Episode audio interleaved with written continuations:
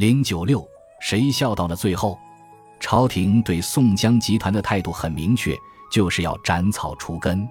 在这样的局势下，除了那些金盆洗手、辞职不干的人，还有谁能活下来呢？不看广告，看疗效，李俊的归宿显然是最好的。这哥们儿看宋江发展的形势不对，并没有放弃自己的行当，带着同威、同盟继续征伐打杀，一直打到暹罗国。也就是现在的泰国，在那里登上了国主的宝座，这个真假尚未考证，但绝对具有艺术的真实性。李俊，我们早就介绍过了，此人颇有领导气度。当然，那时候我们还没有领略过李俊的心肠狠毒指数。在宋江征田虎的时候，混江龙李俊冒雨从关胜那里跑到卢俊义帐中献计。认为应该趁着连夜大雨水灌太原城，卢俊义同意后，他带领二张、三阮统领水军，约定时刻分头掘引智伯渠及进水，灌进太原城池。顷刻间，水势汹涌。山西太原的晋祠公园内，从水镜台向西有一条进水的干渠——智伯渠，又名海清北河。相传春秋末期。晋国世卿智伯为了攻取赵襄子，引坟进二水灌晋阳而开凿此渠。书中介绍说，李俊他们掘引智伯渠及进水后，太原城中骤然飞急水，忽得起洪波，军卒乘木筏冲来，将士驾天皇飞至，神嚎鬼哭，昏昏日色无光，月撼山崩，浩浩波声若怒，城垣尽倒，窝铺皆休。其随波不见，青红交杂兵戈，密浪难排，霜雪争插，僵尸如鱼鳖沉浮，热血与波涛并沸。最后，太原城中仅存千余人，其他人等不分男女老少，邪恶善良，都被李俊这哥们淹死了。狠吧？虽说是狠，可要是没有李俊这一招，太原城在雨天易守难攻，怎么打？战争和战斗。有时候就是这么残酷。李俊是宋江的同路人，志存高远，同志这样的称号就应该送给他们这种关系的人，才名副其实。最关键的是，李俊这个人很执着，知道在大宋干不出惊天动地的大事业，他就向外发展，凭借跟宋江积累的战斗经验和职业威望，继续创业，最后功成名就。一言以蔽之，李俊活下来。凭借的是自己在行业发展受阻时继续创业的胸襟抱负以及对局势的清醒把握。和李俊不同，《水浒》中的好汉也有一帮手艺人。安道全是医生，医术高明，被宋江劫掠上山；黄甫端是兽医，诊治马病，手到病除。这是张青投降宋江时推荐给宋江的特殊人才。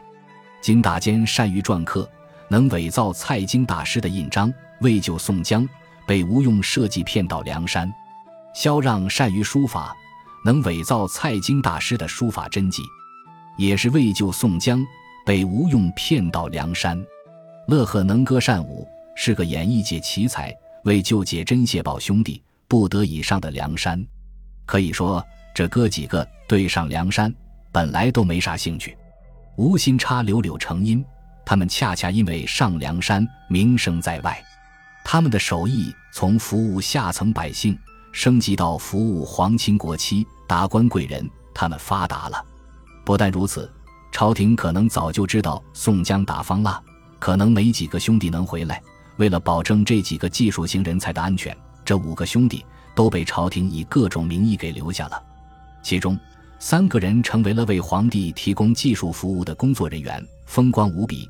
分别是安道全在太医院做了金子医官，黄甫端任御马监大使，金大坚在内府御宝监为官，萧让在蔡太师府中受职，做门管先生，为蔡京太师服务。那可是一人之下，万人之上的主。萧让牛大发了。乐呵给皇亲服务，在驸马王都尉府中尽老清闲，终身快乐。应该说，没有宋江的折腾。他们这些手艺人不可能有这样跌宕起伏的人生，也不会有今天攀龙附凤的机会。尤其是乐呵，他的亲戚都回登州发展了，日后得到驸马的照顾，自然不在话下。都说朝廷昏庸，这几个手艺人不知作何感想。反正他们折腾了一回，不但没有坏，反而越来越好。可见手艺人折腾几下真的不可怕。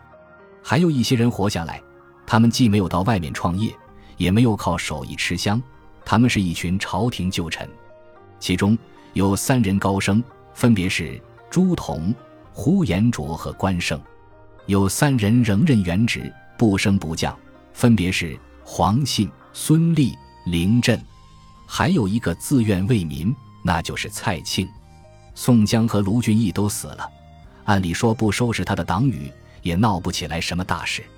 但是朝廷不吃斋不念佛，从来都是坚持除恶务尽、斩草除根的对敌原则，怎么能让这些叛将过好日子呢？呼延灼当的是御营指挥使，每日负责保护皇帝。这个叛将是不是让皇帝信任得过分了？后来他还率领大军破大金兀术四太子，出军杀至淮西，最后阵亡效国。当然，这都是后事了。一个最确定无疑的事情是，呼延灼投靠宋江，并没有让朝廷猜忌，相反，朝廷对他更加信任，所以不但活下来了，还得到了更多的名利。竹筒也是如此。据说他在保定府管军有功。后随刘光世破了大金，直做到太平军节度使。他按理也是宋江的好兄弟呀，难道朝廷瞎眼了吗？理解朱仝的归宿也好，理解呼延灼的归宿也好，只有一个理由：他们都是朝廷的人，而不是宋江的人。呼延灼从来没想过要投靠宋江，而朱仝上山后，则看清了宋江的嘴脸，为了给小衙内一个公道，他出卖了宋江。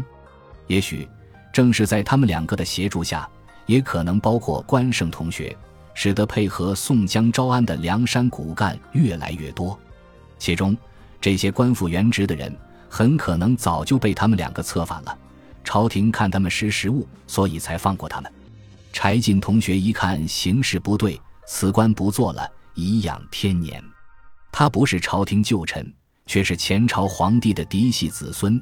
他活下来。也许更值得玩味，在清平世界，哪一朝皇帝是子孙不在优待系列？可见干什么，只要你做的足够大，都可以提高自己的安全指数。水浒中的好汉就这样鸟兽散了，他们所谓的义气、所谓的追求、所谓的武功，都在施耐庵的文字中化作千古流传的人物，供我们揣摩、学习和理解。从另外一个层面说，他们每个人都活着，用不同的服饰、不同的语言、不同的故事演绎同样的规则。想到这里，我内心总会有一丝痛楚。十年砍柴先生有个口号：告别梁山，是时候了。